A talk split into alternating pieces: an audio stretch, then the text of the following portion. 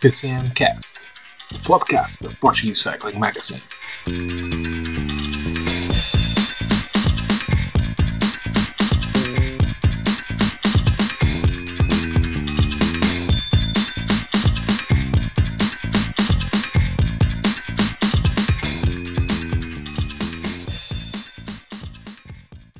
Olá a todos, sejam muito bem-vindos ao PCMcast, o podcast da Portuguese Cycling Magazine. Hoje para o episódio número, número 11 uh, desta terceira temporada, uh, numa semana que foi de trabalho de campo para a equipa do PCMcast, porque tivemos o prazer de ir assistir uh, a uma das etapas do Gran Caminho, etapa 2, que, que terminou no uh, Monte de Santa Tecla, ali em Aguarda, mesmo do outro lado da, fonte, da fronteira. Quem é do Norte uh, certamente uh, conhece ou já ouviu, já ouviu falar. E, aliás, muita, muita gente aqui de, desta zona também e Costa de Ciclismo também aproveitou para dar lá um saltinho. Mas hoje temos também novidades com Paula Ferreira Lobo, finalmente de volta aqui à nossa companhia. Uh, Paula, seja muito bem-vinda. Uh, agora é para ficar durante mais tempo. Obrigada. Olá a todos. Já tinha saudades de, de estar aqui com, com vocês, amiguinhos. Um, obrigada por terem aguentado o barco sem eu poder ajudar e sei que alguns até tiveram aí fazer sacrifícios de horários porque eu não estava disponível. Portanto, obrigado aos meus amiguinhos podcast. Estou muito feliz por estar de volta. Espero não dizer muitas asneiras. Estou um bocado enferrujada nisto, portanto, perdoem-me, desde já. Uh, e vamos a isso. Estou feliz por estar aqui. Tenho pena de não ter ido com vocês a ver a etapa do Grande Caminho, mas eh, pronto, mais para a frente, na volta, pode ser que, que as coisas se proporcionem. Quem foi connosco nesta nossa viagem foi uh, Rui Ribeiro, que está também aqui connosco. Uh, Rui, uh, ser muito bem-vindo uh, desde sexta-feira, uh, que não nos vemos. Foi uma, uma viagenzita para, para ver o, o Vingarda, aliás, uh, os teus olhos brilharam com a passagem do, do, do dinamarquês à, à tua frente. Sim, foi, foi, foi, foi engraçado. Acho que deve ter sido assim o dia em que tive, em que, em que tive a oportunidade de ver um ciclista dessa dimensão, não é? Deve ter sido a primeira vez que tive essa, essa, essa oportunidade e, e, e vê-lo, e isso ficamos todos impressionados, não é? que já, já falamos bem sobre isso, da, velocidade a que passavam ali naquela, naquela subida empedrada e, e, tão, tão dura. Foi, foi mesmo impressionante ver ali, ver ali um dos melhores ciclistas do mundo a passarem mesmo à nossa frente. E acho que foi, foi uma grande oportunidade para todos principalmente para ti que me ficaste com uma powerbank esquecida pelo caminho. É, tu ainda lucraste com, com, com, a viagem, por isso, por isso, por isso temos que, temos que, temos que ir a outra corrida qualquer que é para, para me devolver isso, está bem? Fica aqui registado para os nossos ouvintes serem testemunhos deste caso. E, e, pronto, e vamos lá, e vamos lá, vamos lá começar o episódio a sério. Depois de, deste uh, involuntário roubo de, de material informático. Exato. Uh, vamos, vamos passar à, à, à questão, às, às questões uh, velocipédicas uh, que, que, realmente interessam. E pronto, já que, já que começamos a falar de, de Gran Caminho, por lá vamos ficar. e Rui, não há, não há assim muito a dizer, porque as maiores discussões, se calhar, até foram fora da estrada com o, o uh, o cancelamento da etapa 1 uh, eh, e o encurtamento da etapa 3, mas desportivamente Jonas Vingard venceu as três etapas. O curioso é um dado curioso. Ele conseguiu, uh, venceu as, as, as, três etapas, dizia, uh, só não levou a classificação da, da montanha ou dos pontos. Há uma que ele não levou. Não pontos. sei se foi a, da, foi a dos pontos. Uh, o que é estranho, ele venceu três etapas, ainda assim não consegue levar a classificação dos pontos. É uma, uma questão curiosa. Uh, mas uh, para a semana ele e Pogacar vão medir forças pela primeira vez no Paris-Nice. até agora, correrem cada um, cada um por si, sozinhos. o Pogacar, depois do que fez o que fez na, na Andaluzia, o Vingard uh, respondeu perante a concorrência que havia, perante o terreno que havia, e acabou por, por vencer este grande caminho de uma forma exemplar.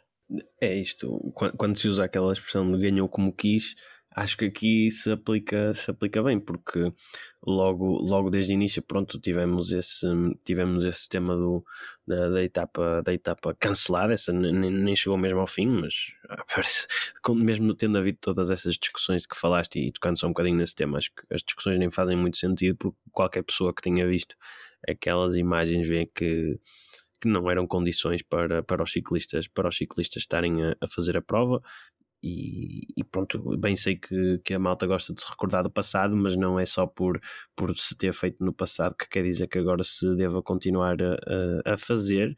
E claramente não, não estavam reunidas as, as condições para a prova se disputar em segurança para, para os ciclistas e muito bem cancelou-se. E depois na, na outra etapa na, na, na, etapa, na etapa, na quarta etapa, penso eu, na terceira etapa, acabou por, por, se, por se retirar do percurso as duas subidas mais duras, mas não foi isso que até, que até fez a etapa ser menos espetacular, porque depois a, a última subida também foi bem atacada e, e tinha um desenho, no mínimo, no mínimo inovador, com uma estrada, uma chegada em alto com uma estrada até ainda perigosa, e, e o Isaguirre que, que caiu, que o diga porque e também lá está, acabou por, por se tornar interessante porque o, o, o Jonas Vingard deve ter aprendido um bocadinho com o Pogacar e, e mesmo sendo mais forte nunca, nunca se inibiu de, de, de, estar ao ataque e com isso acabou por mesmo por levar três etapas para, para casa. Foram as duas chegadas em alto e mais o, o contrarrelógio onde ele dominou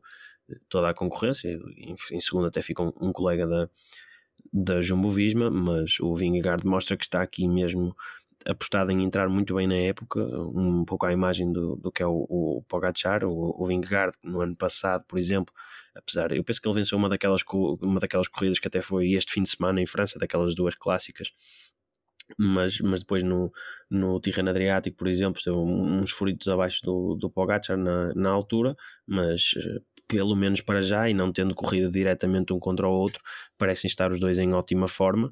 E acho que qualquer adepto de ciclismo que tenha visto aquilo que, que se passou nestas últimas duas semanas está, está muito contente com a decisão do Pogacar de correr o Paris-Nice para vermos já um primeiro confronto entre aqueles que se adivinha que sejam os, os dois maiores candidatos depois à, à, à vitória no, no, Tour de France mais lá para a frente na época, mas uh, gostei muito de, de ver o, o, o Vingard mostrar toda esta força. Jumbo também com uma equipa que, apesar de ter alguns, tem alguns, ter ali alguns elementos como, como o Kreuzvik e o, e, o, e o Rowan Dennis, que em teoria fazem parte daquilo que será o lote dos, dos, dos ciclistas tradicionalmente mais fortes, não necessariamente que, que vão ao Tour, mas teve ali também eh, boas ajudas do, do Attila Walter que, que fez, a, que fez a, a sua estreia na, na Jumbo e também o Johannes Staunamited que é um miúdo que, que fez bons resultados principalmente no, no Sub-23 na época passada a mostrarem-se muito bem também na, na ajuda ao, ao, ao Jonas Vingegaard e que, e que pronto, que a equipa da Jumbo está toda a carburar,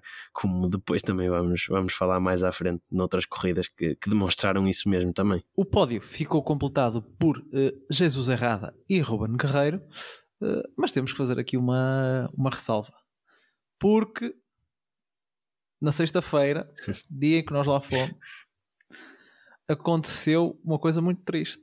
Ruben Guerreiro deixou-nos pendurados à porta do autocarro da Movistar. Nós deixamos toda a gente chegar para tirar fotografias e não sei o quê. Uh, deixamos toda a gente tirar fotografias antes de nós. Chegou a nossa vez. O Ruben Guerreiro foi para dentro do autocarro. Por isso, Paula Ferreira Lobo, tu não estavas lá, mas já ouviste todas as nossas lamentações. Claramente que eu não estava, porque senão eu ia buscá-lo dentro do autocarro. Mas que é isto? Por isso, uh, tu achas que o Ruben Guerreiro era quase dobrado pelo Vingard porque foi karma de nos ter deixado à porta no, na sexta-feira? Pois, eu não sou de intrigas, mas se calhar devia pensar um bocadinho nisso. um, fiquei triste por vocês, tenho, tenho que dizer. Um, fiquei triste, estava a sofrer, sofrer aqui à distância uh, porque acho que daria aí uma, uma foto e uma, algumas conversas, mas pronto, também entendo que, O rapaz vinha apressado. É, é isso. E depois já... também lá está, vocês também são anjinhos, deixam toda a gente passar à vossa frente. Como é que é? Ele já estava a tentar fugir das outras pessoas. As outras pessoas é que o agarravam e iam tirando fotos. Ele, nós, como somos pessoas cordiais, uh, ele fugiu. Pronto, é vida. Pronto, vocês não uh, sabem ser fãs. Os, bon os, bonzinhos, os bonzinhos só se lixam. É sempre assim. Mas, uh, mas deixa-me falar aqui de coisas sérias. Falar de coisas sérias. perguntar pelo contrarrelógio do Ruben, suponho eu. Não, eu ia perguntar no geral da, da prova dele. Já percebemos que o Vingard é um, é um, um passo acima. Uh, mas mais uma prova onde ele é o líder da Movistar e podemos dizer que não se sai mal, corresponde mais ou menos às, às expectativas. Acaba por, eh, por fazer pódio. Tem um dia, um dia mau no, no contrarrelógio, onde não é dobrado pelo Vingard por uma questão de 100 metros, mas pronto, também se calhar se fosse outra à frente do Vingar eh, também corria, corria o mesmo risco, eh, sejamos honestos, mas um início prometedor do, do Ruben, três corridas pela Movistar, eh, sendo que uma vitória na geral e um pódio, voltando a ilusão não correu tão bem, mas a coisa não, não está a começar mal para ele. Eu, eu permito-me discordar logo da forma como puseste a questão. Disseste mais ou menos. Não, eu acho que o Ruben está a entregar tudo aquilo, ou se calhar até mais, uh, do que a Movistar efetivamente contratou. Como disseste, a volta da analogia não, não correu lá muito bem, mas o que ele fez neste grande caminho, e é verdade que não havia assim tanta concorrência, mas havia Jonas Vingard, portanto, claramente isto era uma disputa uh, pelo segundo lugar, uh, pelo segundo lugar do grande caminho. Pronto, vamos ser honestos, porque como tu disseste, uh, Jonas Vingard está, vamos ser, vamos ser simpáticos, dizer, um patamar acima dos, dos outros ciclistas todos, e, e além de de tudo, é um ciclista mesmo muito completo, não é? E, e que faz um contrarrelógio, uh, que é um excelente contrarrelogista, não é? Coisa que o Ruben uh, nunca foi.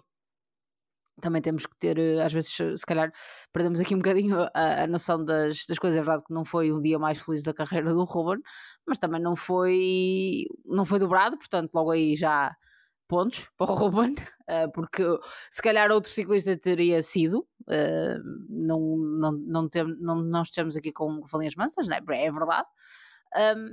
Agora, eu acho que o Ruben está a ter um, um início de, de temporada incrível. Uh, acho efetivamente que este foi um casamento muito feliz.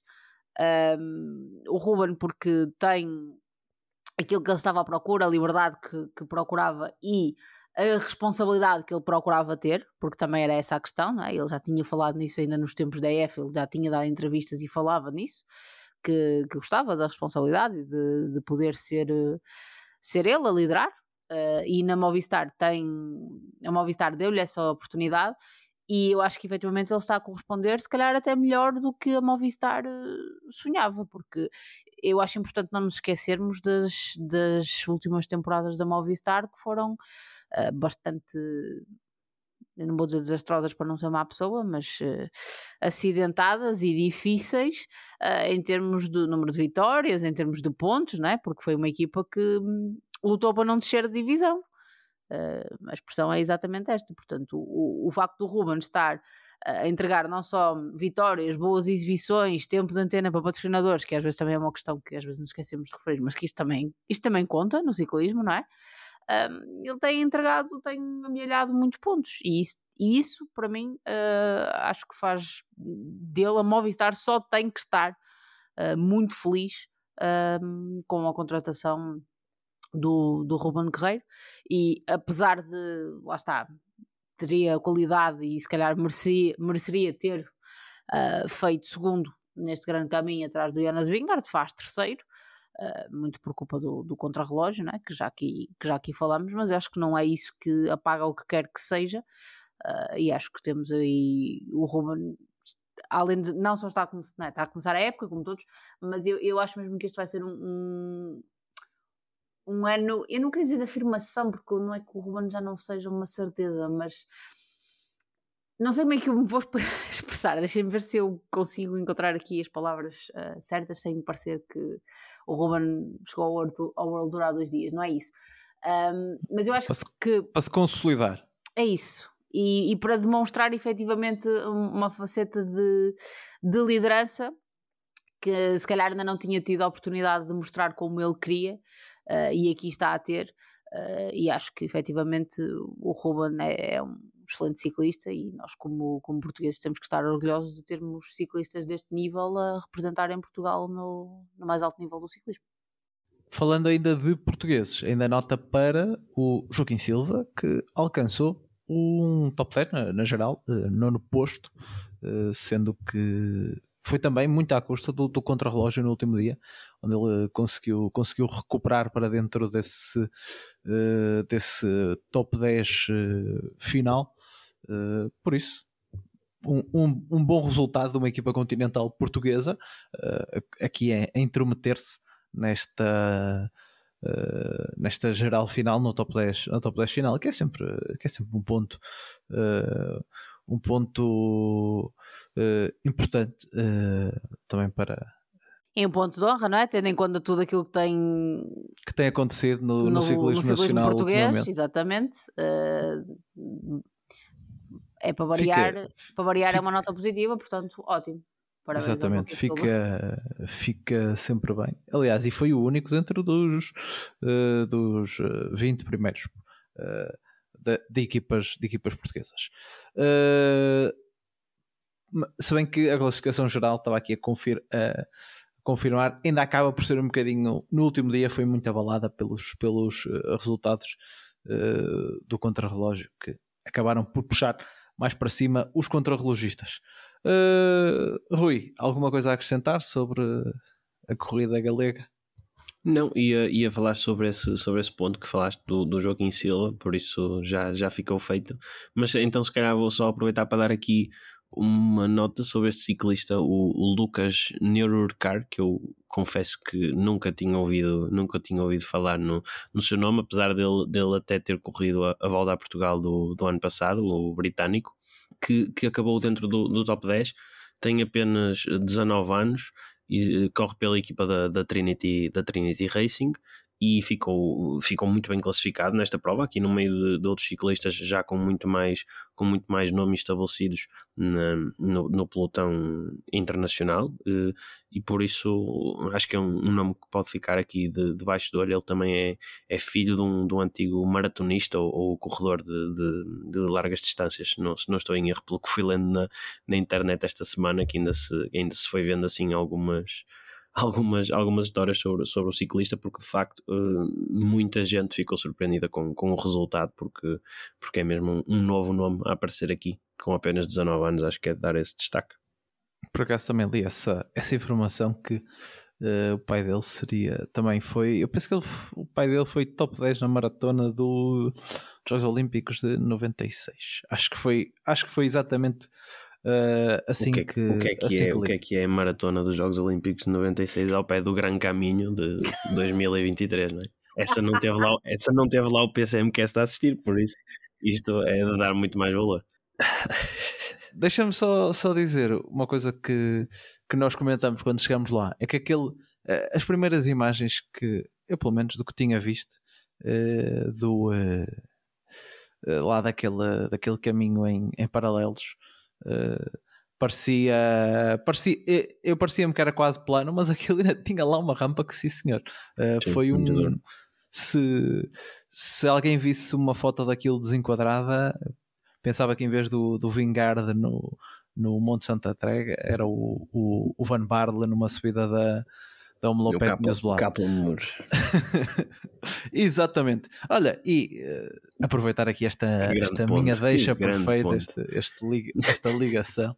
Uh, vamos, vamos continuar a falar da, da Jumbo vencer, porque este fim de semana tivemos uh, as clássicas do Pavé, aquele que agora já, já foi definitivamente batizado como o Opening Weekend, com a Omlopet Newsblad, uh, masculina e feminina, também a Curne Bruxelas Curne, uh, do lado masculino, Paula Ferreira Lobo, estes senhores de amarelo também, ainda sem o Tvanart, fizeram quase o que quiseram das corridas, porque Dylan Van Barle, na sua estreia pela, pela equipa, venceu o Omlopet Newsblad no sábado, no domingo uh, dobradinha com Tirce Benuti e Nathan Van Oudonk, aqui uh, já numa disputa num grupo de cinco, uh, de cinco corredores e depois no final uh, a superioridade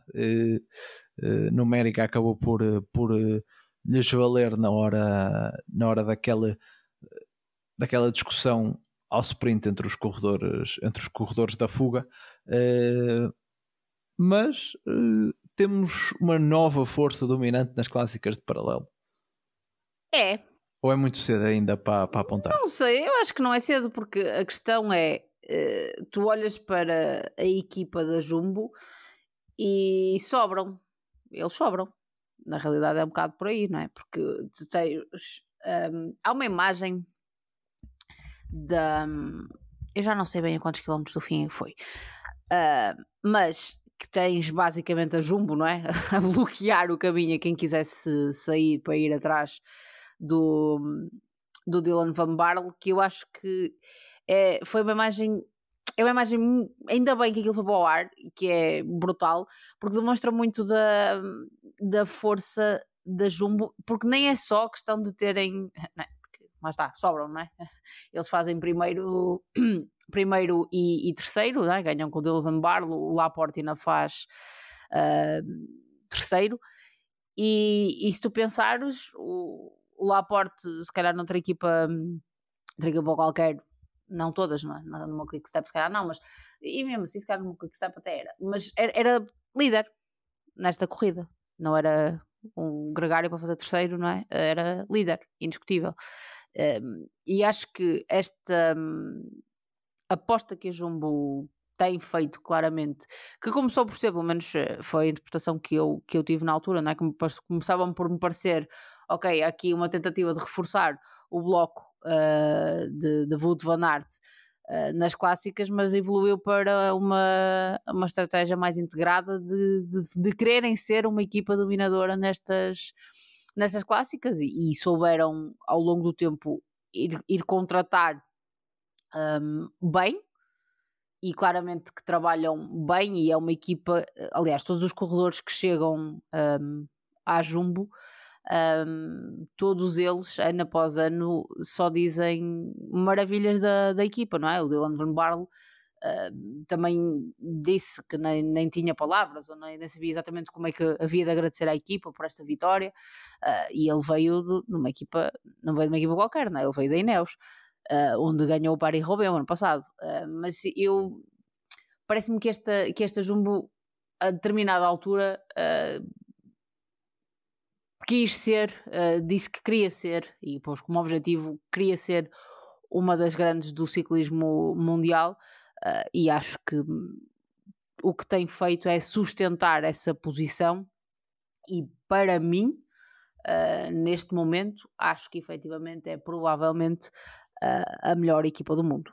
E não só, e o meu, meu ponto é este, não só pela qualidade do seu plantel, claro que tu, para teres vitórias, também tens que ter ciclistas capazes e com qualidade para as integrar, é entregar, desculpa, eu disse que isto hoje não ia fácil, uh, mas acima de tudo, acho que, que na Jumbo se trabalha muito bem o espírito de equipa e eu acho que isso tem feito uma grande diferença um, nas vitórias da Jumbo não só nas clássicas, como em provas uh, de uma semana, como hum, no Tour, não é? Uh, já para não falar dessa, da grande montra do ciclismo mundial, mas eu sou fã desta Jumbo, gosto de ver esta Jumbo correr uh, e acho que a vitória do, do Dylan Van Barle foi mais que merecida, se calhar até era um bocadinho anunciada, não é? Porque Dylan Van Barle já era um dos favoritos à partida uh, e parece-me que vamos ter aqui uma Jumbo dominadora neste, nestas clássicas.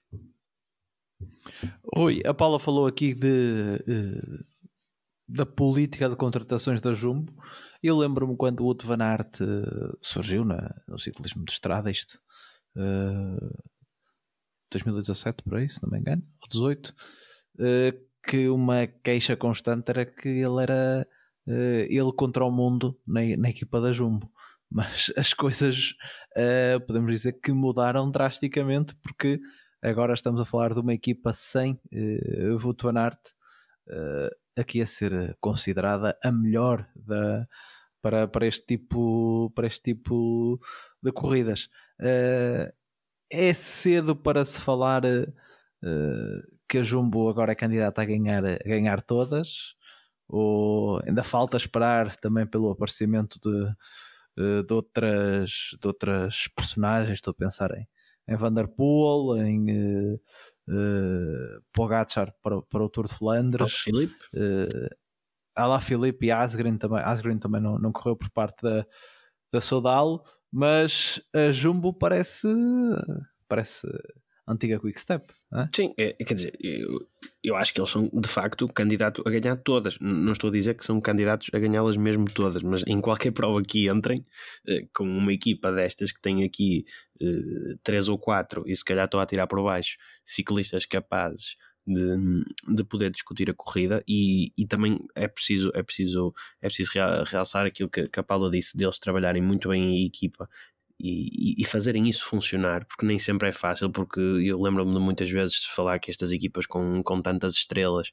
porque pelo menos eh, aos meus olhos, o Dylan Van Barle é uma estrela, quer dizer, ele ganhou, ganhou o Paris-Roubaix no ano passado, ele, ele é um ciclista que vem, claro, acrescentar, e, e eu concordo que, que, que ele dá outras, que acaba por contribuir para possíveis vitórias do, do Alto Van Aert, isto mesmo sem os ter visto a correr juntos ainda, mas ele próprio é um ciclista mais do que capaz de ganhar provas, como demonstrou no ano passado no Paris-Roubaix, demonstrou já este ano com esta, com esta vitória na, na Omloop, e depois uh, há outros uh, ciclistas dentro da equipa que têm qualidade para isso, para isso também. O, o, o Christophe Laporte é um ciclista até pela sua capacidade que tem depois de sprint, de, de, finalizar, de finalizar sempre entre os melhores e ter bons resultados. O, o Tizbanut, como demonstrou ontem, acaba por ser um ciclista que, que não tendo tanto essa capacidade e essa ponta final, acaba por, por ter qualidade para estar nos cortes certos e depois, caso esteja lá mais outro jumbo, poder jogar com, com, isso, com isso mesmo. E, e, e eu acho que o ponto-chave é mesmo os, os jumbos saberem uh, entre si jogar e, e atacar na, na, na, altura certa e, e, estarem brilhantes taticamente, também jogando, claro, com a força adicional que têm que tem em relação aos outros. Eu, eu sei que eu sei que e essa comparação com o Quick Step faz, faz todo sentido na, na minha opinião porque também acho que era algo que eles nos tempos em que está-se a falar disto como se fosse assim uma coisa tão, tão longínqua quando eles há, ainda há, há, na época passada não, mas há dois anos ainda, ainda eram dos, dos melhores hum, ou foram dos que tiveram melhores resultados e, e, era algo com que eles jogavam muito bem, lançando ciclistas naqueles primeiros grupos a fugir, eh, ciclistas com, com qualidade, um Lampard, um Senechal, e depois conseguiam conservar as, as estrelas maiores da equipa sem grande trabalho para depois quando na altura das decisões estarem, estarem mais frescos e, e não terem a equipa como um todo tão, tão desgastada. Eu acho que acho que é que a Jumbo conseguiu aprender bem com aquilo que a Quick Step fazia bem, uh, aproveitou o orçamento que eu imagino que seja dos maiores do, do World Tour para contratar ciclistas com, com muita qualidade e depois parece-me, pelo menos uh, também se calhar ainda estão no início desta fase dominadora, parece-me haver um, um, bom ambiente suficiente entre, entre todos os ciclistas no sentido, no sentido de não se importarem de andarem para já a partilhar vitórias, bem que há alguns que ganham mais do que outros, mas, mas para já estão a funcionar verdadeiramente como, como uma equipa e, e acho que qualquer, qualquer ciclista quando vê aquele, aquele, aquele batalhão amarelo ali na frente do, do pelotão e a maneira como eles abordam as corridas a, a atacar as corridas desde muito cedo é, é mesmo, é mesmo, deve ser mesmo assustador para quem corre contra eles, porque eles são de facto muito, muito, muito, muito fortes. Mas uh, pergunto também, uh, depois deste, deste, eh, deste fim de semana, uh, acho, acho que poderá haver uma mudança também na, na forma de,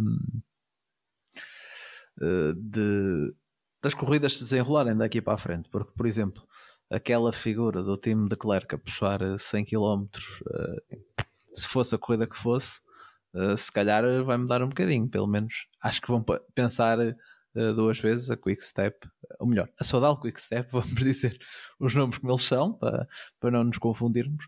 antes de tomar essa, essa decisão. Ou seja, esta abertura, contudo, da, da, da Jumbo Visma, eh, daqui para a frente vai-lhes dar eh, também outra responsabilidade como diz o, o como eu gosto de citar, o, o, tio Ben do Peter Parker, com grandes poderes, vem, vem grandes responsabilidades. Não, isso é verdade, mas, mas por outro lado, eu também eu vejo a Jumbo a lidar, a lidar bem com isso, porque eles, porque eles têm ciclistas para fazer esse tipo de trabalho, e, e também não é como se eles no ano passado já não tivessem andado, não tivessem andado a dominar eh, principalmente estas clássicas mais. Hum, estas, estas clássicas iniciais, eles no ano passado também eram a Home Loop, penso que ganharam também a, hum, uh, a E3, se não estou em erro, e, e, e, e, também, é assim, basta, basta olhar para os nomes que estão lá na start list para perceber que esta equipa tem que ter responsabilidades e uh, pré, mesmo antes da corrida, diria que, que tem mais responsabilidades do que, do que a Sudal Quick Step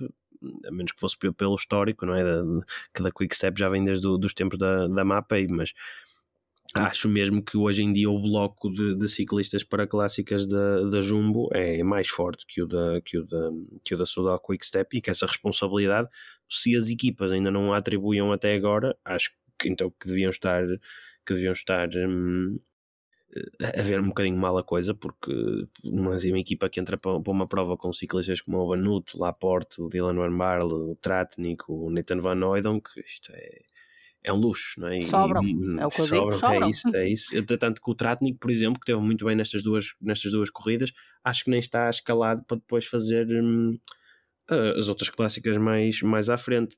Ou seja, foi só um extrazinho que veio aqui dar e, e foi dos, dos, ciclistas mais importantes da, da equipe. Paula, uh, quem vem, quem, quem está, quem esteve de fora neste primeiro fim de semana Achas que ainda vem para, para alterar o rumo das coisas? Estou a pensar principalmente uh, o Tevanart uh, e também essa, o Alá Filipe que esteve a correr em França. Ele diz que o primeiro grande objetivo desta, desta fase, desta primeira fase de, do ano para ele é uh, o, o, Tour de Flandres.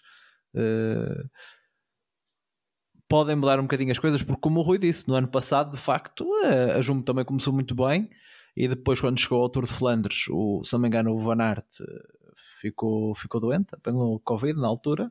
Uh, e por exemplo o Laporte e o Ketis de Banuto que estavam muito bem, não conseguiram nem de perto nem de longe entrar na discussão da, uh, do Tour de Flandres.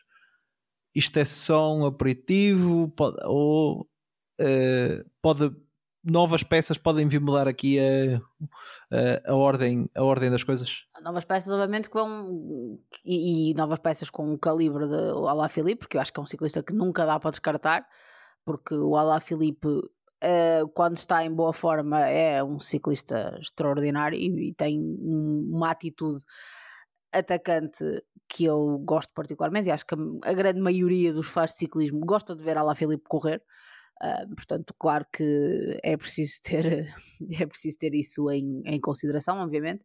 Agora, eh, fizeste aí referência à questão de, da ausência do Wout van Aert, que foi bastante sentido ano passado um, a partir de determinada altura, e é verdade, mas também por isso é que eles foram mais uma vez no mercado, uh, também foram buscar mais peças para terem mais soluções uh, para para este tipo de, de situações.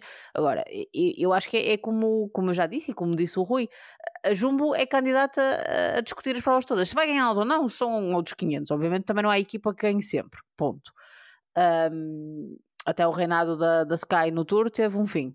Portanto, uh, agora, o que eu acho é que esta Jumbo tem sempre que ser, um, que ser considerada. Sempre independentemente de quem, de quem eles lá coloquem, porque lá está, eles sobram, portanto, esta Jumbo tem sempre que ser uma equipa uh, a termos em atenção uh, nestas provas. Eles são sempre candidatos a ganhar. Mais uma vez, se depois ganham ou não, são outros 500, porque depois há imensas circunstâncias de corrida que não, que não dá para, para prever.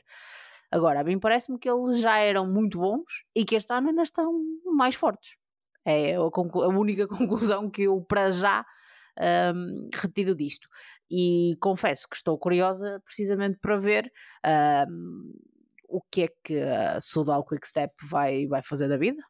Eu sei que eles agora têm o Remco e estão numa de ganhar grandes voltas, mas um, Especialmente uma equipa, sim, é o histórico e é uma equipa belga, portanto estou curiosa para ver uh, e acho que vamos ter aí provas bem animadas, uh, com disputas bem animadas entre não só estas duas equipas, mas principalmente se calhar entre estes dois, entre estes dois blocos, mas eu concordo 100% com o que o Rui disse há pouco, na minha opinião, a Jumbo tem um bloco mais forte, tem o bloco mais forte.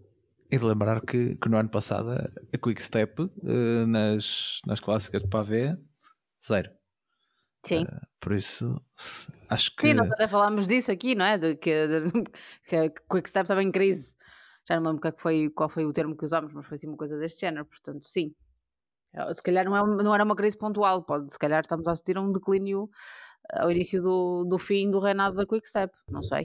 Não, porque eles, eles estavam habituados a fazer isto que a, que a Jumbo fazia, ter uh, os números a seu favor, e agora uh, a Jumbo uh, contra-atacou com, com, estes, com estes grandes nomes.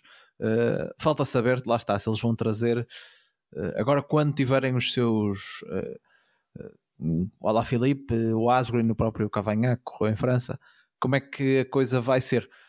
Rui, antes de fechar aqui este, este capítulo destas clássicas e passarmos também para o lado feminino, uh, falar aqui de um nome, e já que estamos a falar de equipas belgas, Arnaud Lee, que fez uh, segundo na, na Omelopet Newsblad, também está. Foi a sua estreia em, em clássicas deste, deste nível e logo com o segundo lugar e a mostrar que que está, que está a subir a subir muito bem. Aliás, a sua estreia, porque eu não estou a conseguir a, a, considerar aqui, porque ele já fez a Ghent, Wevelgem e tudo mais, mas pronto, este, este Arnaud Lee que já tem outro, digamos, outro nome. Outro estatuto. Uh, ele, outro entrou, estatuto. ele entrou para aqui quase como favorito, ou um dos favoritos na, nestas clássicas, não é? Uh, mas e este segundo lugar já deu muito que falar e já, já muita gente ficou com uh, se ele já, se ele já tinha esse estatuto, ficou ainda mais uh, empolgada com, com esta corrida que ele fez e muita gente a destacar a subida que ele fez no Capel Murro, até porque tinha acabado de cair um pouco, um pouco antes. aliás, ele su subiu o Capel Murro com, com, com o joelho todo meio ensanguentado. é, é mais uma esperança, mais uma esperança belga uh, e pode ser aqui um. Uh, é esta a peça que a Lotto Destiny tem que pensar. Uh, se não o quiser perder, há que começar a, construir uma equipa em torno dele.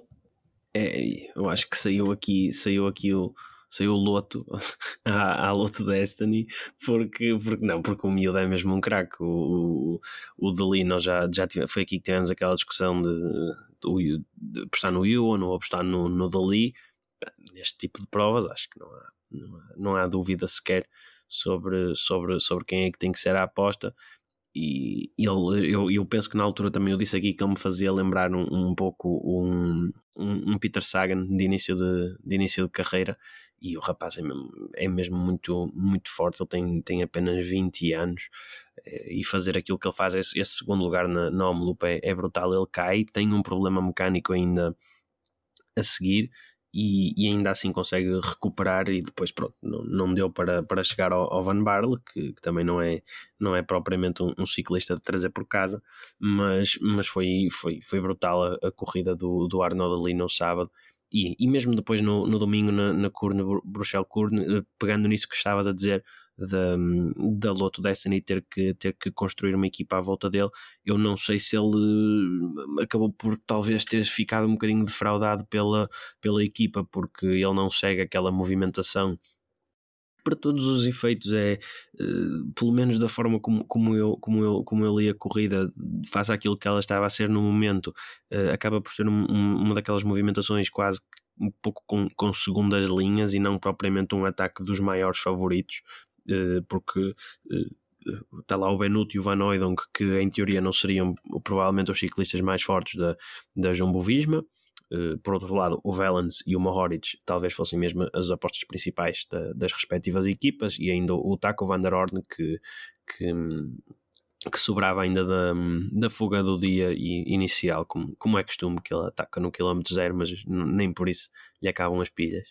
Mas eu acho que, que ali, se, se a Loto tem tido uma maior capacidade de, de perseguição e de, e de conseguir alcançar este, este grupo da frente, Uh, o Arnold ali talvez pudesse fazer, não digo ganhar, porque também havia outros bons sprinters no, no grupo que chega atrás, mas ele, ele é segundo nesse, nesse, nesse sprint na altura pelo, pelo sexto lugar. Mas acho que, acho que a Loto convém, convém começar a pensar aqui um bocadinho em, em rodeá-lo de melhores ciclistas. Bem, sei que talvez não seja fácil por causa da, da despromoção uh, ocorrida no ano passado, se bem que eles com, com o esquema dos, dos wildcards também não, não têm grande problema em não ir às melhores corridas, mas, mas acho que se a equipa quer dar, quer dar condições a sério ao, ao, ao Dali tem que, tem que investir aqui um bocadinho mais, porque olhando a equipa que, que teve com ele nesta, nesta última corrida, se calhar só o Van Moor e o, e o, e o Florian Vermeers é que, é que conseguiram ajudá-lo quando ele precisava de quando ele precisava de que essa junção fosse, fosse feita ao grupo da frente e não, e não estava lá. Por isso, ainda faltam aqui uns ciclistas que, que não estiveram, como, como o Victor Campanardes, que fez a home loop e não fez, e não fez esta corrida no dia seguinte, mas, mas o Dali é, acho que é mesmo uma estrela que nos próximos anos vai, vai seguramente dar muitas vitórias a, a, a, à equipa em que ele estiver. Ele ainda tem contrato para a próxima época com, com o Loto Destiny, mas, mas acho que é, que é aqui a joia da, do ciclismo belga neste, neste tipo de provas para, para os próximos anos e olha, quem sabe, há uns anos se calhar já estávamos aqui todos a dizer que, que, que a ida é para a Quick Step era, olha, por exemplo, também pode fazer lembrar o, o Tom Boonen, mas, mas se calhar estávamos a dizer que a ida dele para a Quick Step era, era inevitável e vamos ver como é que, como é que hum, a, Loto, a Loto o trata e, e como, é que os, como é que o conseguem rodear em termos de, de equipa, porque acho que é um talento que, que merece estar na discussão das, das melhores corridas, porque é, é, mesmo, é mesmo brutal, principalmente aquela prova de sábado é daquelas, é daquelas exibições que vão, que vão, ficar, que vão ficar marcadas. Aliás, agora que falaste, não chegou a ver uh, rumores dele para, para a Quick Step este ano? Uh, eu, eu tenho a ideia que ele renovou ainda no início do ano passado e que depois logo aí a coisa, a coisa hum, morreu um bocadinho em termos de, desse, hum, desse falatório, porque até se falou que, que ele estava a, se calhar a comprometer-se com a equipa durante um período mais longo que qualquer suposto, porque ainda nem se sabia se eles iam conseguir manter-se no World Tour ou não. Não conseguiram, mas à custa dos pontos dele tem, tem os wildcards para o que quiserem praticamente, mas mas uh, acho que depois de ele ter renovado, tenho eu a ideia que foi no início ainda de 2022 uh, que, que aí os rumores acabaram por, por morrer um bocadinho porque ele agora tem, tem contrato até, até 2024 e não é muito normal haver no ciclismo esses, essas transferências fora do, fora do final do contrato. Já para não falar de que se calhar de, saindo no final do contrato ou não, Uh, a Quick Step se calhar já não é uh, no seguimento daquilo que dissemos há pouco uh, já não é já não tem a, a carta preferencial no sentido de, de, de, lhe poder oferecer condições que nenhuma outra equipa poderia oferecer, não é? Há uns anos atrás isso era indiscutível, hoje em dia já não é. Sim, e a Quick Step até, pelo menos a, da ideia que eu tenho da estrutura da, da equipa é que normalmente nem optam pelos ciclistas que em teoria seriam mais bem pagos, mas sim por pronto, tentarem com um, bom scouting ou, ou, seja o que for, uh, irem identificando ciclistas eh, relativamente baratos para aquilo que é, que é o rendimento deles. Mas uh, pois está visto que o, que o Dali quando sair não barato é coisa de certeza que ele não, que ele não há de ser, porque vai sair da Loto de certeza já estabelecido como um dos, um dos maiores, um dos melhores ciclistas do, do pelotão, pelo menos para este tipo de provas, e vamos ver se não se consegue desenvolver ao ponto de se tornar um, um sprinter uh, pelo menos uh, forte o suficiente para no futuro disputar uma camisola verde do Tour. Uh, imaginando aqui já um futuro objetivo para, para a carreira do, do, do Dali. Até porque falavas da Quick Step e o, corredores relativamente baratos, até porque ouvi dizer que o patrão deles não, não gosta de pagar salários muito altos. É isso, que agora até podemos, podemos falar de todos, mas, mas é assim específico. Não, mas é assim especial. Deixemos isso para, para mais daqui a um bocado. Deixa, né? oh, David, deixa-me só, ainda sobre a Home Loop, deixa-me só dar uh, aqui uma nota para o nono lugar do nosso Rui Oliveira. uh, que acho que também fez uma. Também fez uma boa prova, fecha aqui top 10, portanto acho que também é aqui de, de salientar a boa prestação Aliás, do e, portuense e... da Emirates. Gaiense, Gaiense. Desculpa. Uh, Zona Metropolitana porque... do Porto. Não, porque eu não sei, porque eu não sei se, há, se, há, se há batalha entre as duas margens do Rio, é só por causa disso. Não, acho que, acho é que, que os gaienses não gostam de, de, de, dizer que são do Porto, são, são de Gaia. Gaia que tem a mesma população da Islândia, por isso Gaia podia ser um país. Já, já ouvi isto ser dito. E, e, de facto é assustador. A zona metropolitana de Lisboa também tem mais, tem mais ah, tem, população muito... do que o Luxemburgo. Portanto... É verdade, é verdade. E, e, os preços das casas também são mais ou menos iguais? Não, no Luxemburgo são mais baratos, quer saber. Ok, pronto, está tá bem visto. Olha, mas sobre, mas sobre o Rui Pala, não só o, o nono lugar final na, na Umlope, uh, mas também uh, muito ativo nas duas corridas, quer no, ele chegou a estar uh, a certo momento no, no grupo perseguidor e mesmo depois no domingo na Curne Bruxelas-Curne, quando o Tim Valen estava na frente, ele também chegou a certo momento a estar ali num, num grupo intermédio que que foi atacando, mas foi o melhor resultado sempre de um português nestas, nestas uh, clássicas. com, com paralelo, por isso parabéns ao Rui e aliás para quem quiser ver a, a, entrevista que fizemos com o Rui e com o Ivo, passe nas redes sociais da Porto Cycling Magazine, porque estão lá e, e, durante esta semana vamos ter mais, mais conteúdos com o Rui com o Rui Oliveira e com, com o James Oliveira, porque uh, a nossa enviada especial na Bélgica, a Juliana, uh, esteve uh, a, a, falar com eles na, neste, durante este fim de semana e tem mais coisas para vos mostrar. vamos falar então da, da corrida do lado feminino, que teve uma vitória inédita, porque Uh, ao contrário do lado masculino, do lado feminino, a Bélgica ainda vai dando uh, aqui uns uh, primeiros passos, não, porque aqui tentando quebrar o domínio das suas vizinhas neerlandesas e quase sempre encabeçada pela vencedora de sábado, Lotte Kopecky, que depois de no ano passado ter ganho o Tour de Flandres, Paula, podemos dizer que venceu eu não sei se também dizer com relativa facilidade é, é aqui é, exagerado da minha parte, mas venceu, venceu bem, eh, atacou no, no Capel Morro, ninguém a conseguiu seguir, uh, apanhou a, a corredora que ia, que ia na fuga, no caso a Arlene Sierra, e depois conseguiu na passagem do Bosberg deixá-la para trás, foi sozinha até à meta, apesar da, da perseguição uh, da Huawei, da Movistar, uh, na, na, parte, na parte final ela conseguiu manter a vantagem que tinha ali na casa dos 15, 20 segundos e venceu confortavelmente. e em segundo tivemos Lorena Vives, que mostrou. Nós, fiz, lembro-me quando fizemos aquele programa especial de. Da antevisão da época do lado feminino, perguntávamos o que seria Lorena Vives se uh, queria, digamos, mudar um bocadinho a cara também da sua uh, da sua das corridas que, que, pode disputar, não ser só sprinters, também se poderia intermeter aqui nas clássicas uh, e logo no primeiro, na primeira tentativa, uh, primeiro e segundo da, da SD Works, e perguntar-te, Paula, se falávamos ali da, da Jumbo. Lorena Vives, nós perguntávamos se ela e Copec iam colidir.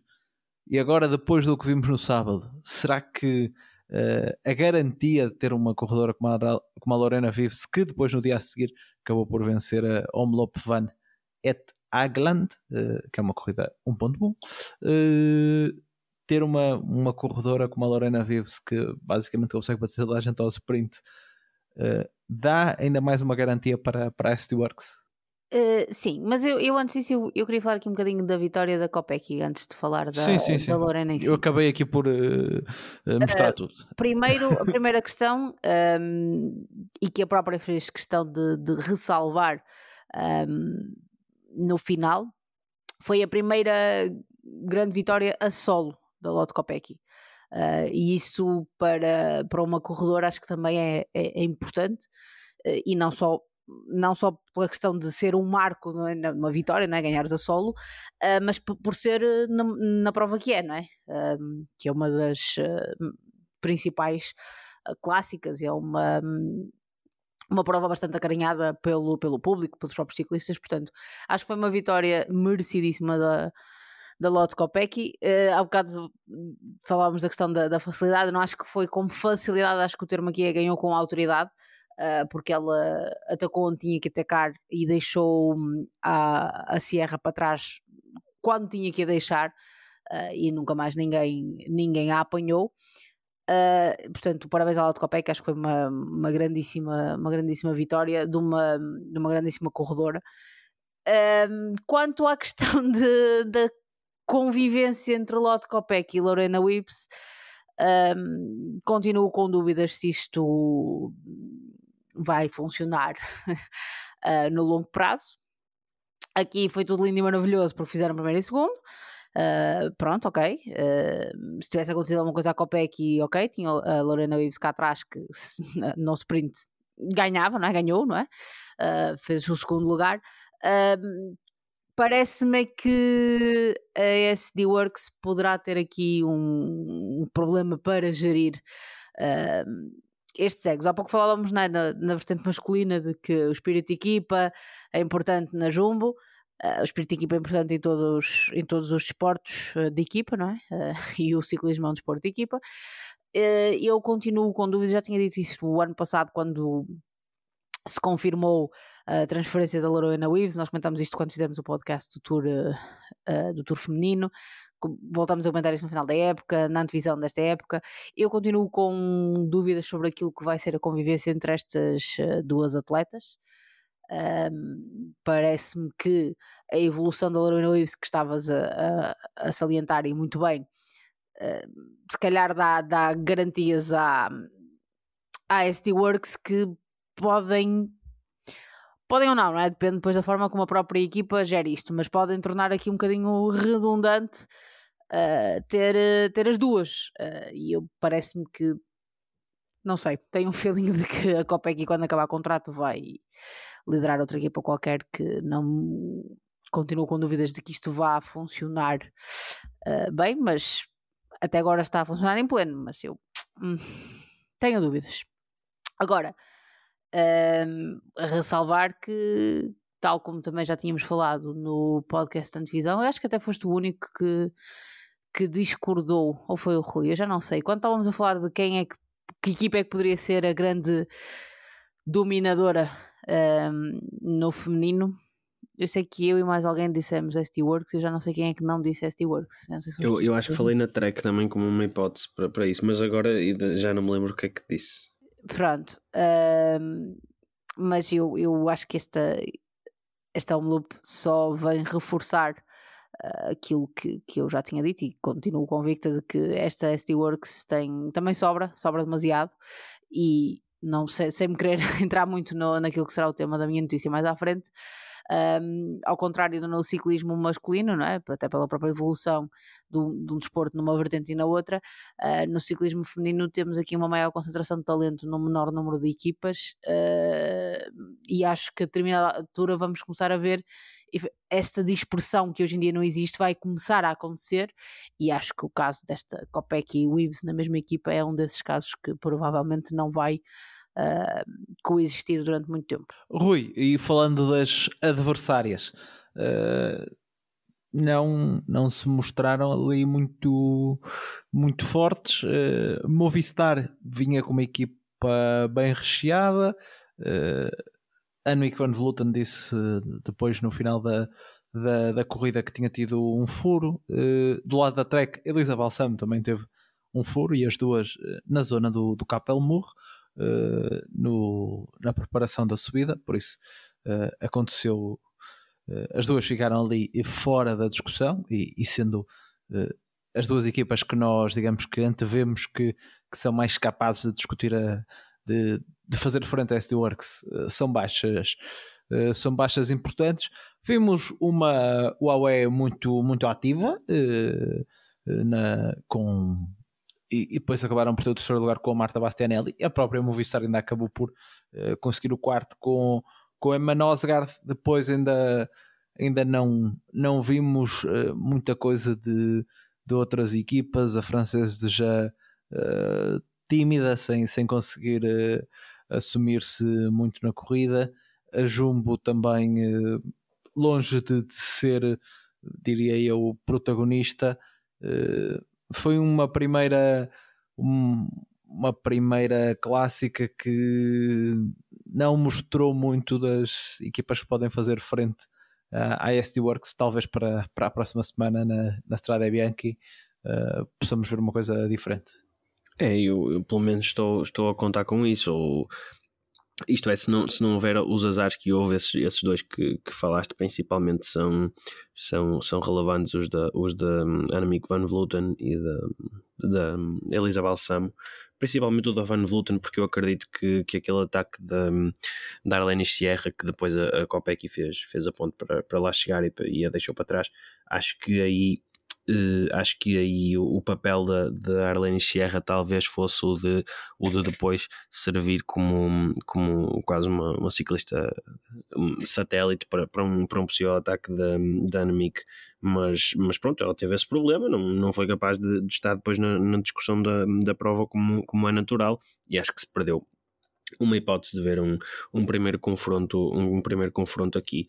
Um, o que mais me surpreendeu nem foi tanto propriamente a capacidade da, da, da Lotte Kopecky, que é mais do que conhecida neste tipo de, de provas, mas mesmo a, a da Lorena Vives, que mesmo nas subidas ela estava muitas vezes praticamente na frente dos grupos, não, não estava a puxar porque tinha a Copa aqui na frente, mas, mas estava sempre nas, muito bem colocada nas melhores posições e eu confesso que não, não esperava minimamente de, de ver a Lorena Vives a passar, a passar este tipo de dificuldades nas melhores, não, não é propriamente um caso em que ela foi descaído de posição dentro do pelotão e lá teve uma colega para ajudar a recular, nada disso, é, foi mesmo passar com as melhores e estar ali, que se não desse para a Copec uh, dava, dava para ela, por isso um, surpreendeu-me nesse, nesse sentido. Para as próximas provas e tentando se calhar fazer aqui também para depois não, não nos estendermos demasiado uma pequena, uma pequena previsão da, da Strade Bianchi, acho que com, com o final a subir uh, a carta da, da Lorena Vives, não, e nem sei se ela vai participar, muito provavelmente até não.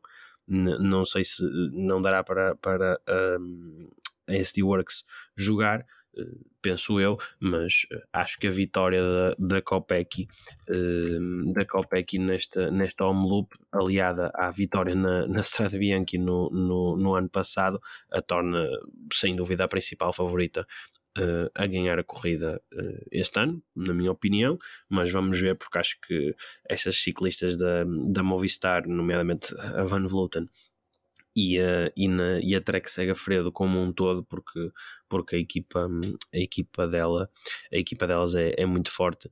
Eh, se calhar mais a, a longo Borghini, tendo em conta o percurso, acho que vão ser, vão ser ossos duros de, de roer para, para a SD Works, se bem que acho que colocar a, a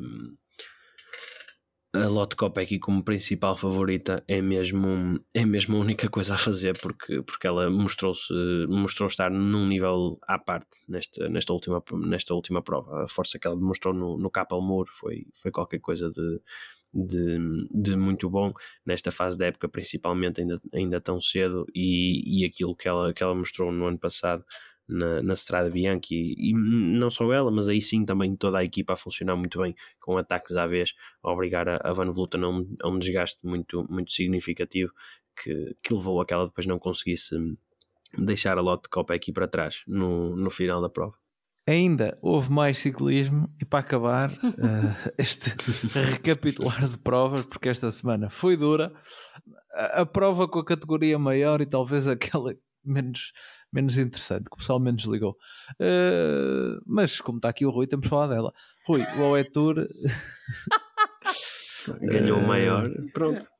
Vitória na geral para, para Remco Evenepoel era, era o maior uh, era o maior favorito na primeira etapa que foi a etapa marcada uh, pelo vento ele ganhou logo ali uma vantagem importante, que foi uma etapa também marcada por um uh, fotofinish milimétrico.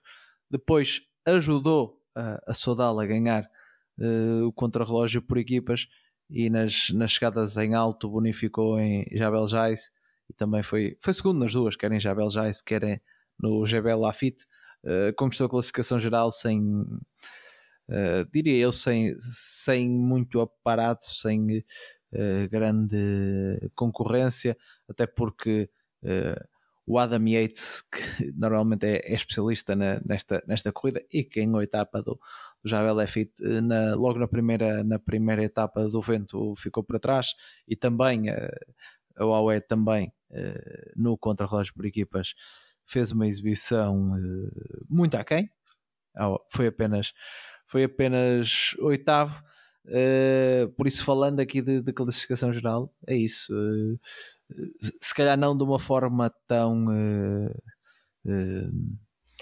dominadora, extravagante como foi Pogacar ou como foi uh, Vingardo, mas Remco chegou e cumpriu. E, e aliás, quando foi preciso ele assumir, quer, quer na etapa, não foram na, ele, ele acabou por decidir a, a, geral a seu favor, não nas chegadas em alto, mas eh, foi nas, na, no contrarrelógio por equipas e também no, eh, na etapa de, das bordures. Aí ele acabou por, por logo nas duas primeiras etapas, assumir-se como o principal candidato e deixar os seus grandes adversários para trás. Depois, nas chegadas em alto, controlou. Sim, hum, foi, foi, fizeste, fizeste um, um, bom resumo. Essas, essas duas etapas iniciais acabaram logo por, por separar ali se calhar três ciclistas do, dos restantes, que, ou seja, o Remco, o Luke Plap e o, e o Peio Bilbao, eh, ao final dessas duas etapas pareciam ser os únicos ciclistas capazes de, de discutir a, a, classificação geral, porque os outros que tinham chegado no primeiro grupo eram, eram mais,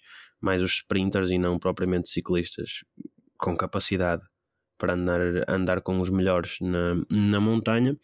E, e pronto, e, foi isso. A corrida foi, foi relativamente tranquila, relativamente controlada pelo, pelo, pelo Remco e pela, e pela Soudal Quick Step. Eles na, na etapa do, do Jebel Yais, o Weiner Rubio da, da Movistar atacou muito bem de longe, ele com um bom trabalho de equipa e, e acabou por, por chegar a solo e, e vencer a etapa. Nessa, o, o Remco ganhou depois o, sprint pelas bonificações, porque ele andava ali muito colado ao, ao Luke Plap e, e foi o melhor do, do pelotão passando, passando na frente aí.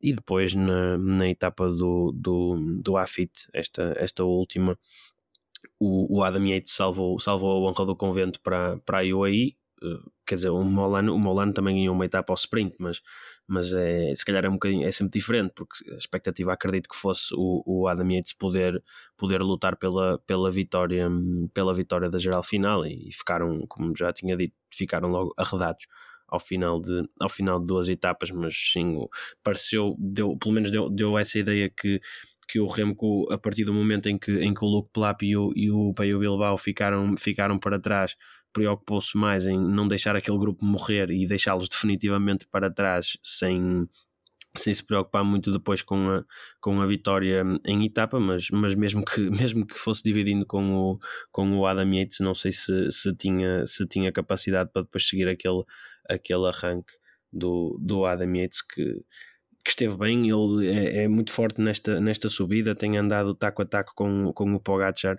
aqui já nos últimos dois ou três anos, e, e desta vez desta vez venceu mas não, deu para vencer não deu para vencer a, a, a, geral. E, e, pronto foi giro e também foi giro porque o Adam Yates ganhou um novo nome nesta nesta prova porque aparecia sempre Adam Richard Yates.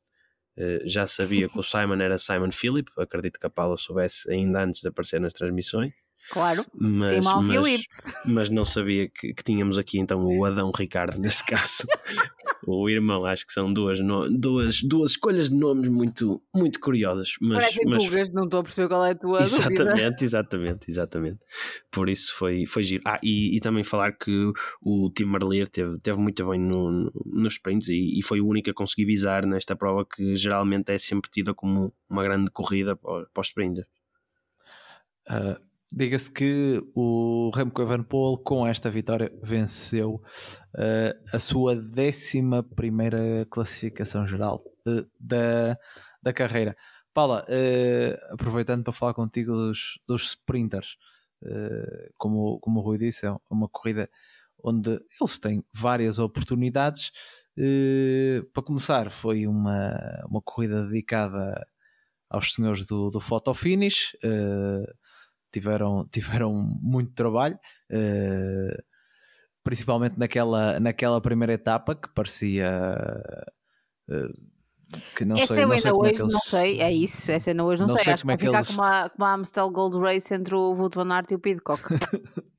não sei como é que eles não sei como é que eles uh, decidiram acho que nem, nem os melhores especialistas do VAR seriam capazes de, de, de decidir uh, mas Marler levou duas uh, Molano venceu a etapa 4 que foi aquela etapa onde Uh, parece que os, os maiores nomes não quiseram intrometer-se na, na, discussão uh, e na etapa 5 venceu. é um bocado isso. Bela descrição, é que foi um bocado isso mesmo. Na etapa 5 venceu o, o, o. Uh, ainda se procura aqui decidir, por assim dizer, quem é que vai ser o, o novo, o novo dominador uh, dos sprints. Mas queria te perguntar: uh, Tim Marlier, o Jacobsen não tem começado bem o ano, uh, pode novamente voltar àquela discussão na, uh, na Sodal sobre quem deve ser o sprinter principal da equipa? Não, essa discussão está sempre em aberto, não é? Até porque já aqui falamos do tio Pat e vamos voltar a falar, uh, não é alheio a decisões uh, um bocado estapafúrias. Agora, apesar de tudo, também. E, não sei, eu, eu percebo a sério que entendo que, que estas discussões se tenham e acho que é, que é importante tê-las e também é um bocado para isso que aqui estamos. Agora, eu não sei se não é um bocadinho cedo na época para estar uh, a fazer esse tipo de ilações. Ainda que, claro, duas vitórias no AIA Tour um, dá um estatuto a Tim Merlier dentro da Sudal Quick Step, né? ele que chegou este ano ao Sudal Quick Step. Uh, mas eu, eu, acho que ainda assim uh, também não se pode descurar uh, aquilo que, tudo aquilo que Fábio Jacobson já, já deu e tudo aquilo que ele já provou ser capaz. e acho parece-me prematuro estar a, querer fazer, a quererem fazer o funeral ao Fábio Jacobson. Eu li algumas coisas, particularmente no Twitter, não é? Uh, bem divertidas, mas manifestamente exageradas sobre hum, a morte anunciada de Fábio Jacobson. Acho que acho prematuro mesmo. Uh, é que é evidente que Tim Merler parece a melhor forma do que Fábio Jacobson neste arranque de temporada, isso parece-me indiscutível. Uh, agora, daí a querer tirar uh, demasiadas ilações para o resto da época já me parece bastante prematuro, da mesma forma que também me parece uma discussão pateta uh, de querer estar aqui a comparar Remco com Pogacar e com Vingar e querer tirar ilações uh, só porque ele não ganhou uma etapa de montanha ao Adam Yates, porque também parece que o Adam Yates é um, ciclista de trazer por casa e que pegou numa bicicleta naquela manhã. Não, acho que tudo um bocadinho demasiado prematuro quererem tirar demasiadas ilações para, para o resto da época, época que vai ser bem, bem longa. Um, e sobre aquilo que tu, tu há pouco dizias, sobre procura-se o grande dominador dos sprints, eu acho que a grande piada desta fase uh, do ciclismo é que eu, eu acho que não conseguimos dizer uh, quem é o grande dominador, dominador dos sprints, acho que não vamos ter isso. Uh, o que para nós, acho eu, como, como espectadores, é incrível. Uh, é mal para quem faz apostas, porque depois um, abre demasiado o, o leque uh, e tanto podes eh, ganhar como fazer 15, mas um, eu acho que em termos também de, de, sprint, e houve uma altura que até se discutiu se não seria uma disciplina que estaria aqui um bocadinho a morrer, uh, porque as pessoas querem entretenimento e já ninguém tem paciência para etapas muito longas, depois acabam ao sprint e depois parar e blá blá blá. Todas estas discussões que também vamos tendo de volta e meia. A mim parece-me que o facto de, de termos esta. Hum, incógnita e este debate sobre quem é o melhor sprinter da atualidade acho que favorece o, o desporto, favorece o ciclismo e sobretudo favorece esta disciplina do sprint e eu acho que vamos ter aqui grandes embates durante o ano todo, uh, não só entre estes que, que, já tivemos a oportunidade de ver no AE Tour, mas entre outros. E mais uma vez, sobre Fábio Jacobsen, acho honestamente muito prematuro para estarem a fazer o funeral ao rapaz. Uh, até porque já não é a primeira vez que lhe fazem um funeral. Exato. Pronto. Uh, piadas, piadas de mau gosto. Esta, esta hora. É Pronto. que eu, eu também pensei, mas não disse. que tu estavas a falar sempre em fazer o funeral, eu a pensar pois, que, esco mas... que, escolha, que escolha de palavras infelizes. Uh, sim, alguém, da, da, primeira, da, primeira, vez não pensei, da segunda já foi de propósito a ver se tu dizias isso. Obrigado, David. alguém tem, alguém tem de, de, realçar o óbvio. Enfim, uh, eu, como já, eu, eu, como também já não contava com lugar no céu, foi só para garantir. Uh, próxima semana vamos ter de um lado em Itália Strada Bianchi com, com até, até hoje de manhã, hoje segunda-feira de manhã, pensava-se que com um Vanderpool versus o Van Aert, mas o senhor Van Aert veio dizer que está doente. Por isso, Van Aert só, só vai começar no terreno Adriático. Há pessoas neste grupo que acham que ele está com medo. Por isso vai ser uh, Vanderpool não contra. pois não, David? Ah, tu me lembrava dessa. Pá, isto. Foi uma piada, David. Nós sabemos que foi uma piada. Sim, atenção, cada um apanha um resfriado na hora que mais lhe dá jeito. Uh, mas então vai ser uh, Vanderpool contra Alaphilippe, vai ser outra, outra vez, para se, para se repetir aquele, aquela imagem de 2020, 2021. 2021. 20 ou 21, que, já não sei, estou confuso. Uh, foi 21. 21 o Vanderpool 21, ganhou 21. a Strada Bianchi e deixou, deixou o, o, o Alaphilippe completamente pregado ao chão. Vamos ver se se repete outros nomes que por lá vão estar. Uh, teremos uh, Pidcock, uh, Moritz, Pelho Bilbao. vamos ver também como é que se define a start list. Vamos ver como é que esta Vamos ver super é que a jumbo, leva, pois. exatamente também se, se vai apresentar. E por outro lado também a Emirates, apesar de não levar Pogacar. E no Paris-Nice vamos ter uh, Pogacar e Vingard, uh, um contra o outro. Uh, não esperaram pelo Tour, decidiram ir aqui medir forças. Vamos também ter uma Ineos forte, mas acho que está, estão todos os olhares nesta batalha de, de Pogacar e de, e de Vingard.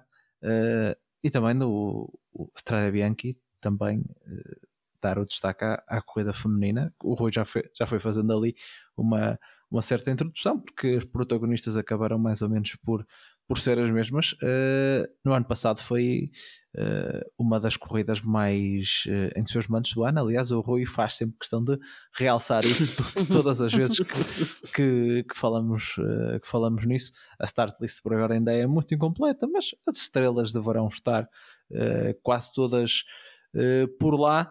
Eh, durante esta semana há ainda para ver uh, a Lissama, que é já esta terça-feira, se calhar quando sair este podcast a corrida já aconteceu, por isso é a vida, e também o troféu uh, Laigueglia. Acho que são assim as corridas mais, mais fortes e que uh, terão transmissão televisiva.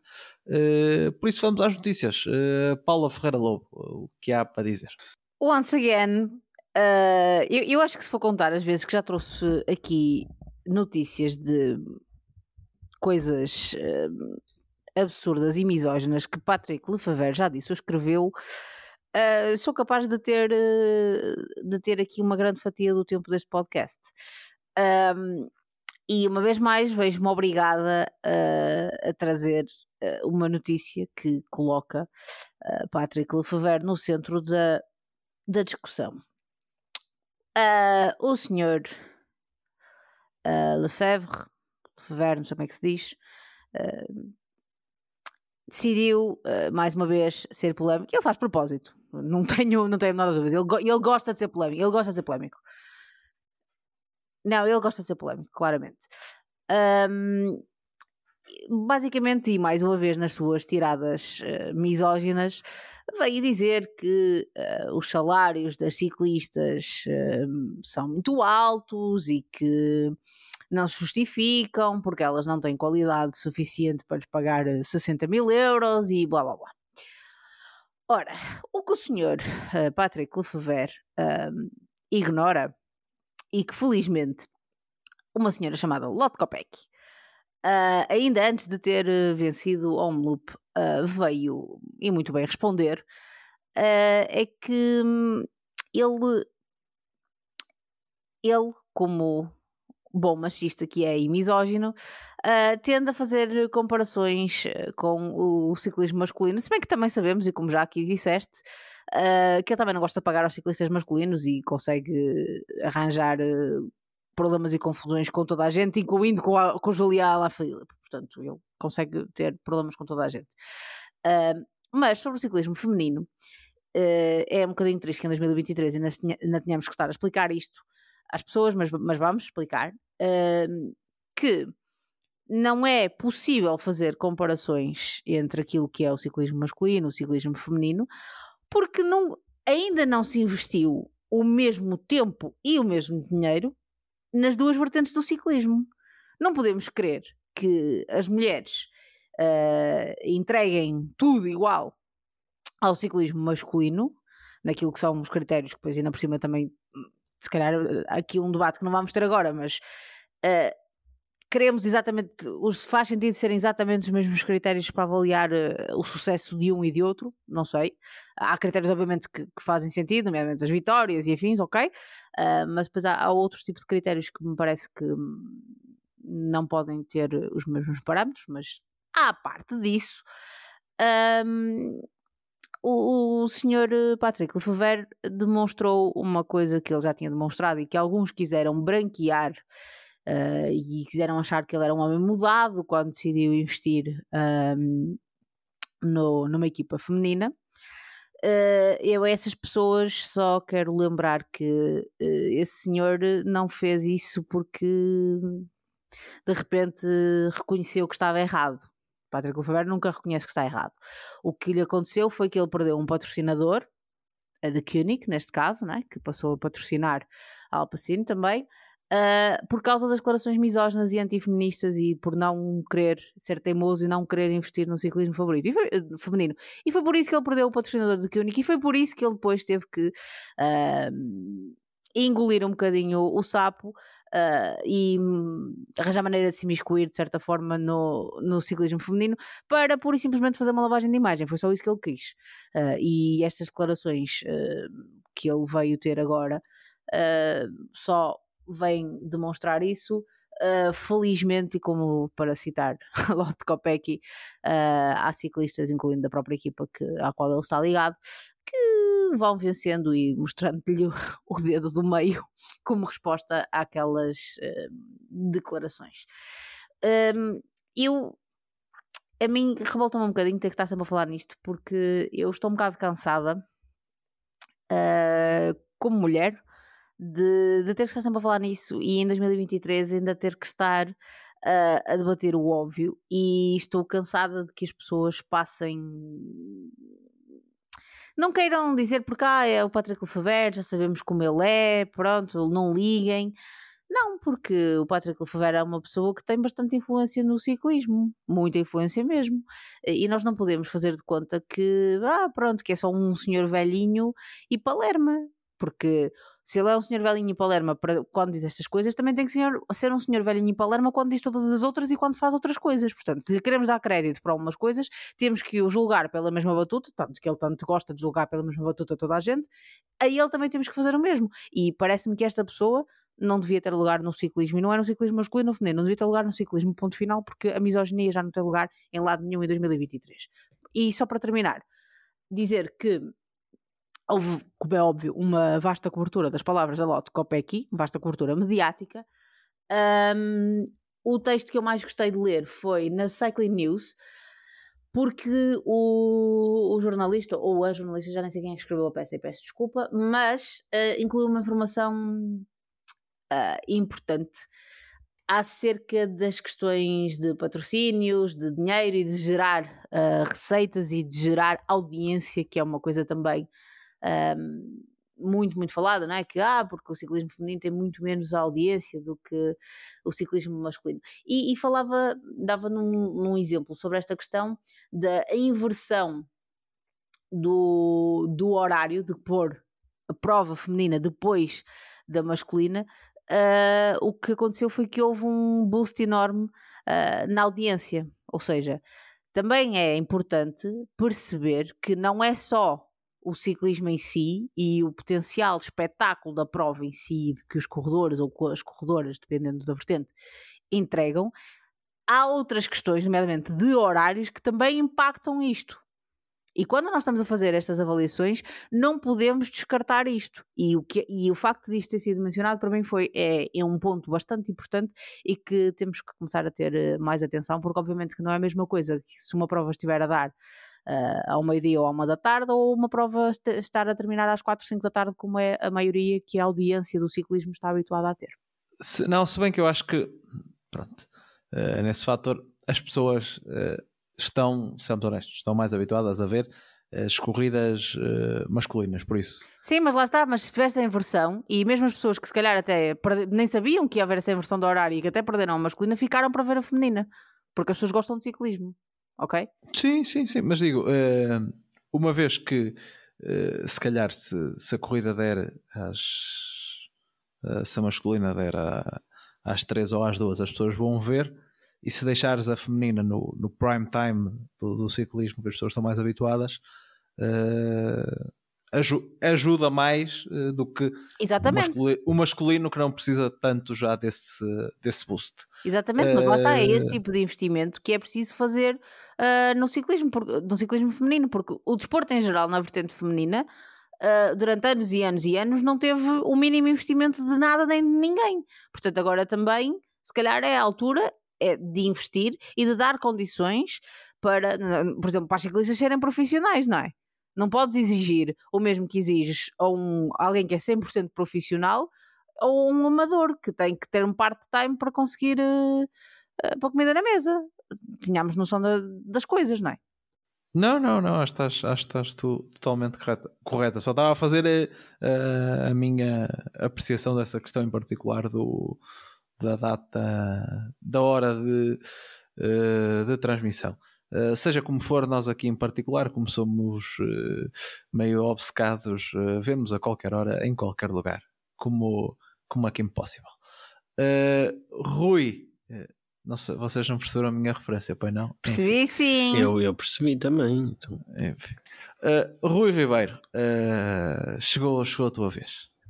Ora, eu, eu tenho aqui uma notícia que, é, quer dizer, acaba por, não é bem uma notícia, é aqui uma reportagem do, do Velo News sobre um, a Tudor Pro Cycling, que, que é a equipa do, do Fabian Cancellara, um ex-ciclista que, para quem viu o ciclismo ali, ou, ou, não que começou, mas para quem acompanhou, quem acompanhou o ciclismo na mesma altura em que eu comecei a fazer ali por volta dos anos 2007, 2008 e uma outra prova que também depois foi vendo mais para trás e, e para a frente também, porque ele ainda continua a ganhar depois disso. Uh, um dos grandes ciclistas desta um, que costumava brilhar neste, neste período das, das clássicas, que também, também foi um antigo vencedor da, da Strada Bianca que se, que se vai disputar no sábado. Eh, ele tem uma equipa, uh, a Tudor Pro Cycling, uma equipa suíça, de, de base suíça, e hum, também em termos do, dos ciclistas que fazem, que fazem parte da equipa e que ele, e ele mantém uh, esse, até mesmo como, como um dos três pilares da equipa que ele diz que é o facto de ser suíça, humana e, e a performance, ou seja, que querem ser uma equipa também consciente de, de, com, com, com, com o mundo de, de hoje em dia e também, claro, entregar resultados, porque ele diz que isto não é, não é suposto ser uma equipa para uns passeios, mas, mas sim uma equipa mesmo para, para ganhar corridas. Eles que já fazem parte do, do escalão uh, Pro Team e que esta semana uh, no, no, no UAE Tour conseguiram mesmo uh, dois top 5 em, em etapa com, com, o, com o sprinter deles, o Arvid Decline, que certamente não, não seria o, um, pelo menos de forma teórica, dos, dos, dos sprinters mais bem cotados na, na prova, muito menos de andar aqui a disputar top 5, mas ainda assim fez dois resultados uh, dignos, de, dignos de registro. Um, ehm, pronto, esta, esta, esta pequena reportagem mostra um bocadinho como é que é, como é, que é o, o, o processo e o, e o projeto do que o Fabian Cancellara e a visão que ele tem para, para, este, para esta equipa.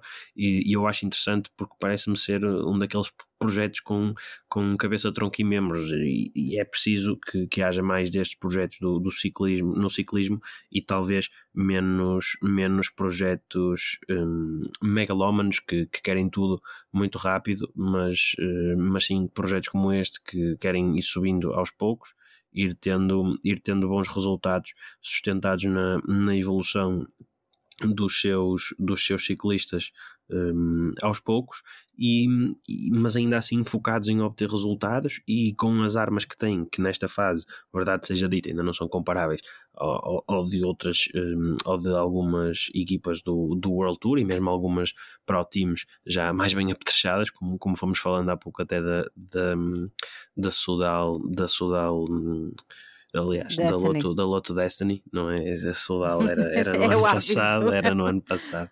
Isto já vamos quase no final de fevereiro, mas ainda vai dando para, para fazer aqui umas trocas destas. A Paula hum. no início do ano pensava que o a Filipe tinha mudado de equipa quando viu que foi muito novo. Sério? Era porque estava Atenção, farto, Não, mas eu estou a brincar, eu estou a brincar com Eu estou a brincar contigo, porque ela disse, porque ela não, disse, eu estou a dizer eu... a sério, no sentido da sério, foi mesmo, aconteceu mesmo, porque eu estava a ver o que, que mas... aconteceu. Perdi-me, juro, perdi-me mesmo, estava bem confuso a ver aquilo, acho que foi no Twitter. Mas uh... eu já vi várias pessoas também a comentar a mesma coisa, que veem as fotos e pensam, porra, quem é este pessoal da Quickstep mudou todo, mudou toda a equipa. Mas não, não foi. Não, pronto, é, é, é, normal.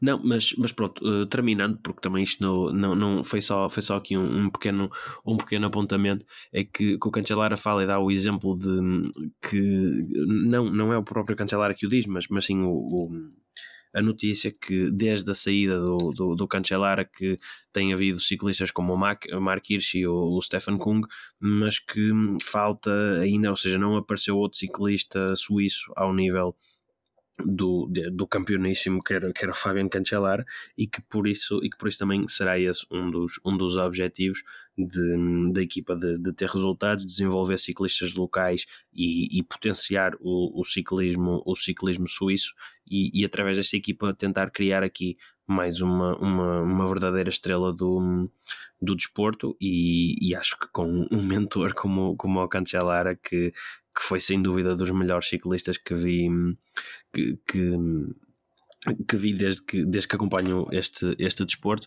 Acho que é, que é um ótimo mentor e vamos ver o que, é que, o que é que dará este projeto. Que espero que depois daquilo que eu, que eu disse não, não, não dê aqui um, um azar e que, que a coisa acabe, acabe rapidamente, como já vimos acontecer noutras, noutras situações. Mas há aqui, há aqui bons ciclistas neste, neste projeto, alguns mais jovens e outros mais, mais experientes como, como o Sebastian Reichenbach que fez, que fez grande parte dos, dos últimos anos na, na FDJ ou Simon Pelot que é sempre daqueles ciclistas mais, mais combativos que apesar de no ano passado ter tido um ano complicado por causa de doenças e por aí fora é sempre um ciclista que então no giro costumávamos vê-lo muitas vezes na fuga quando estava na, na Androni e acho que esta, esta mistura entre experiência e, e juventude pode, pode dar aqui algo de bom para esta equipa no, no futuro. Esta, esta Tudor que uh, ainda assim é uma, digamos uma evolução uh, de uma equipa que era uh, se chamava exatamente Switch Racing Academy e de onde, entre outros, vieram Stefan Bisker e Mauro Schmidt, que estão agora no, no World Tour e que chegaram a correr a volta a Portugal no ano de 2019 Deixa-me dizer-te que quando no início tu tiveste meio que dar uma introdução para explicar quem era o Cancelara, eu fiquei um bocado. Yeah. mas, é, pois, é, parecendo que não. Mas, não, mas faz sentido. Porque... Não, não, é? não faz, fizeste Ele bem, acabou mas... a carreira que é há uns 10 anos? Mai, não, não, sei. foi 16, foi 2016. Okay. Por isso não foi também. Ah, não foi, é que 16 para cá já são 7 anos. Já se passou muita coisa. Sim, e, não, e, é, e acho importante também não. Uh, não descurarmos que há pessoas novas a chegar a, a, e ainda bem é verdade, sim, ao dispor todos os dias e não podemos assumir que essas pessoas sabem tudo o que está para trás, não é? Exatamente. Uh, e acho, acho importante, apesar de que algumas pessoas se calhar vão se rir, vão dizer sério, Rui, não era preciso quem é, explicar. É, quem mas... é este idiota que está a explicar quem é o cancelado? É. mas, mas acho importante termos esse, essa noção e esse respeito pelos adeptos que também estão a chegar agora. É verdade. E se puderem, vejam, vejam no YouTube alguns vídeos do, do Cancelar, porque vale bem a pena. Tanto que acho que deve ter sido o ciclista que fez mais. Houve uma fase em que se falava muito do doping mecânico que depois acabou Era por aquele não se em que se criava nada, mais é? especulações. Sim, Mais sim, espe- sim. E, ou seja, e este foi, era, era o ciclista que, que, que, pelo menos da ideia que eu tenho, era que pronto, motivou essa, essas suspeitas e, e, e por aí fora. Por isso é, é para, verem como, como ele parecia uma moto. Recomendo que, que vejam Por aí uns, isso, uns vídeos podem, no, no podem YouTube. ver, eu acho que especialmente o, o Tour de Flandres de 2010. Sim, ou uma vitória Esse- também no, no Tour de Amarelo, que ele ganha o prólogo e depois ganha a primeira etapa aos sprinters. Essa aí também Acho é, que é foi- qualquer. Acho que é 2007, mas não tenho 2000 certeza. 2007 a 2006. Sim, por Mas aí. acho que as- eh, quando veio as, as suspeitas do doping mecânico foi, foi sim, nesse que Tour ele, de Flandres. sim, que aquela ele passa sentado e, no- deixa, e deixa o Bunan para trás. Sim. Enfim, eh, Isto foi o Foi- episódio do PCMcast Nostalgia. Obrigado. Temos, que fazer, temos que fazer um novo, já falamos disso. Já, É, a, malta que, a malta que dê aí sugestões de, ou, ou de provas que tenham visto já no passado e gostado, ou de que gostavam que, que nós que lhes nós falassem delas. comentássemos. é. Sim, porque agora vem aí uma época muito frutífera para, para falarmos delas, que é, que é, que é a época das clássicas. Por isso, Exatamente. olha, podemos, eh, quem sabe, eh, Rui, vou já deixar aqui o desafio. Temos uma semana para pensar nela, mas podemos. isso. eh, tu falaste do senhor, do senhor Cancelara, que ganhou duas, duas Strade Bianchi. Podemos falar da primeira Strade Bianchi. Se calhar está aqui. Olha, pode ser. podemos, podemos pensar nisso até, até o próximo sábado. temos tempo de pensar. Eh, vamos-nos eh, vamos embora eh, até, para, até para a próxima semana. Eh, Divirtam-se durante a próxima semana a verem eh, mais, mais clássicas, eh, principalmente.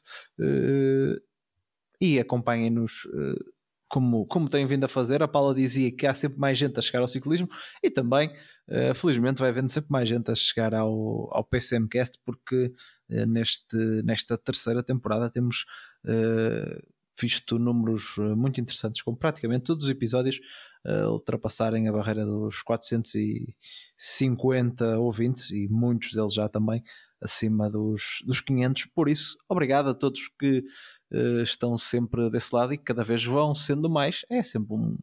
Também dá-nos uma, uma motivação extra para, para continuar. Para a semana estamos, estamos de volta. Um abraço.